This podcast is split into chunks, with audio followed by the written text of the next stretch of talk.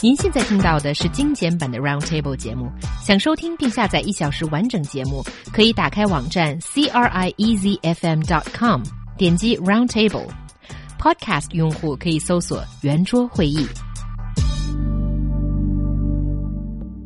So this week Roundtable is launching this mini series about China and the US and we're going to focus on everyday lives of the Chinese people and Americans. And today it's about renting. So recently, an article complaining about the mess a Chinese professor left after he moved out of a rented apartment in the U.S. became a hit on WeChat Moments. Is there something we should pay special attention to when renting an apartment abroad?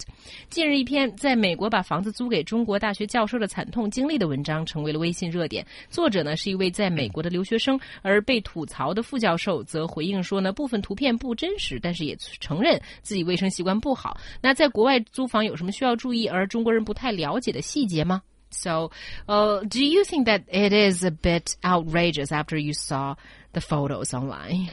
Um, I have to say I was astounded because I checked out this whole series of photo that I think this uh, landlord, uh, Mr. Tong, was really uh, disgusted by what he saw, so he actually went through so much trouble to post so many photos online, and it's like greasy floors, greasy utensils, and a mess of the whole apartment, and everywhere is dusty. There's stains all over the carpet and walls. Anyway, so the landlord is not happy with what he's left with after this uh, Mr. Chin, a visiting scholar or professor that was uh, renting for a whole year. Yeah, I must say I totally disagree with Mr. Tong's approach. I think that publicly shaming someone for what is a private matter is totally over the top and for me unacceptable. And that professor what did you say his name was? Chin. Mr. Chin. Yeah. Mr. Chin's character has been brought into question. And I think in an unfair way. Because when you rent a place, people mustn't get too emotional about this, whether they're the owner of the place or whether they're renting it. You know, when you rent a place, there's a contract in place. You rent it. You're supposed to give it back in the same condition. You're not supposed to do any damage. However, normally an experienced landlord would make the renter pay at least a one month extra uh, rent used as a bond, a deposit you know, which you get back if you leave the place in a satisfactory condition. This is just normal, you know, and so I think that Mr. Tong, the the uh, landlord, must have been extremely naive if he didn't get a, a, a bond, a, a, what do you call it, a deposit mm. from from Mr. Chin. And this is just this is a thing that happens millions of times every day in America and in China. People moving in and out of apartments. It's a regular pattern of life, and if you mess the place up, you lose all or part of your deposit. It's as simple as that. So it seems that Mr. Tong is must be a very naive landlord if he didn't take a deposit. And if he did take one, well, what's the big deal? Just take some money out of the deposit to have the apartment cleaned up. Yes, I understand what you're saying. And I guess that is the perfect practice in a real world.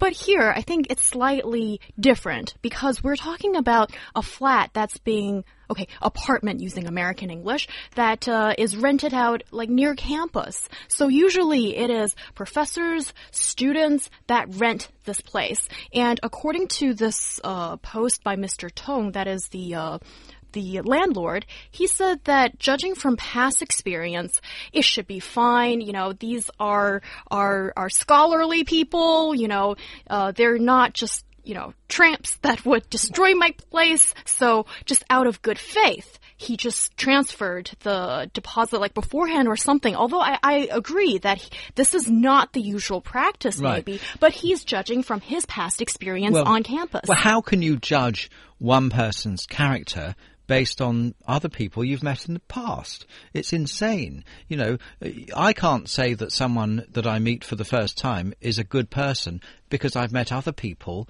in the past. Uh, that's no way to run your life, let alone a business, which is what this is. So therefore, it seems to me that Mr. Tong has been very slack and negligent in going round and looking at his apartment that he owns first before returning the deposit. Um, and again, I, I totally disagree with naming and shaming in public like this for something which is not a big deal, but it could have consequences. It's embarrassed Mr. Chin.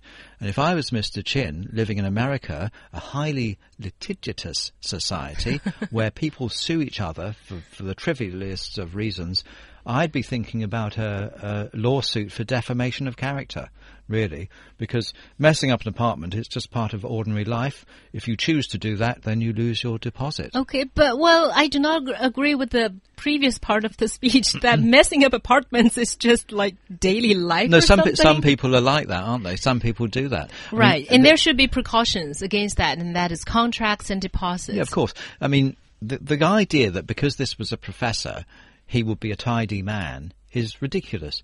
You know, anyone who's read a book called Catcher in the Rye will understand the concept of the secret slob. People who appear to be uh, very tidy people in public and at work and so on.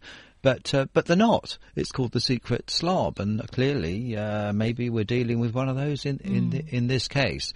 But I mean, for me, the story actually here is all about naming and shaming people in public rather than treating private matters as private matters, especially hmm. Chinese people. Chinese people don't like to have their dirty laundry washed in public, perhaps more than other nationalities. And and he's made Mr. Chin lose face big time. Hmm. But is it really big time? Because I think um, this is not just a one case. But I'm not saying that Chinese people are not tidy, and especially you know leaving a lot of uh, unwanted stuff after they move out in an apartment. That's not what I'm saying at all. But I think here this guy is kind of abusing the trust uh, of another person, being the landlord. Because yes, Mark, I agree with you in um, in, in, the real world, I think, I think contracts, deposits, it should be able to solve this kind of problem. But here we're not talking about the uh, real world out there because this is a place that is on campus that operates in slightly different uh, precautions, I think. Well. So, so I think there's something slightly different there in that. Well, I don't. sense. I mean, I was a student, and um, uh, I didn't uh, go into the dormitory, the hall of residence. I, I rented with some other students a private house. We, four of us rented a house, um, and um, when I think back on the way we treated the house, there's no way that I would ever rent a place to students personally. Oh, really? No. Oops. Okay. yeah, No. students do all kinds of stuff. We didn't there. lose our deposit, but I mean, I do remember once a, a game of cricket being played down the hallway and windows being broken. Oh, no. And um, but of course we paid for the we had to pay for the damage and get the glazier around and have the window fixed, didn't we? But uh, so we didn't lose our deposit, but. Um, which was incredible, really, that we didn't. But that's what a deposit's all about. That's why this whole idea mm-hmm. exists. Mm-hmm. So I'd say, Mr. Tong, very naive, and uh, next time inspect your flats before returning the deposit. Mm. Let's talk a little bit about renting etiquette or, you know, the things that you should pay attention to when renting a home, especially in a, another country, I think, because mm, I, I don't, I, I, some ground rules are the same. For example, don't trash the house or the apartment that you live in. That's like basic rules. Don't play But- cricket down the hallway. No. But is there something else that people should pay attention to when they go to another country? I think it's really important to um, look through the contract and understand what the responsibilities and liabilities are. Because I know the contract can be a few pages long and it's written in verbose uh, legal language often, but I think it's important for you to really know what the boundaries are and uh, just and, and follow them. I think that's the most important thing. Yes, everything should be written in the contract. Who is paying for the electricity? Who's paying for the gas and the water and to have the rubbish taken away? Uh, It should all be in the contract. Nothing should be left to doubt in the contract. It- I mean, the only thing that is a grey area really is um, in this case, for example, I mean, if Mr. Chin had left the flat a bit untidy, but not like in the pictures, then there's some grey area about what is considered to be reasonable. Say there'd been a, like a couple of stains on the carpet or something where he dropped a glass of wine. Well, that's not very good, but then it's not grounds for withholding the entire deposit.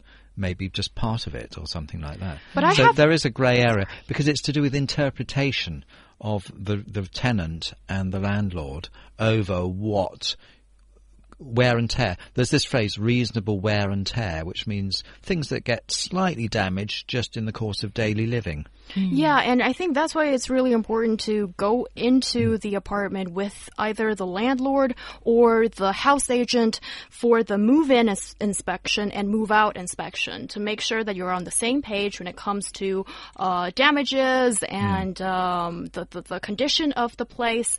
And you guys would have an agreement when it comes to wear and tear and whether you should. Uh, a, a part of the um, deposit should be Yeah. deducted when you move out. But just one last thing I'd like to say about Mr. Chin. That's the guy who's the uh, who rented the house and left a whole mess behind. I don't necessarily think this is just a problem of being tidy or not, because when you look at the abysmal sight he left, whoever comes to clean up. I think this is someone that really has no regard for whoever that comes next to live in this place or Yeah. to check this place. I think it goes beyond that this person just has bad uh, living Yeah, habits, he- and that's the part that attract a lot of people's He, attention. he is a slob, um, possibly. I mean, and and the thing is, though, that running a flat is a business, and you just factor in slobs, and you don't give them their deposit back. I mean, so no one should start getting emotionally involved in this argument. I think really, it's a it's a business matter, um, which has been solved hopefully to the satisfaction of Mr. Tong. Like I said, if I was Mr. Chin, I'd be extremely upset and be considering legal action for defamation of character.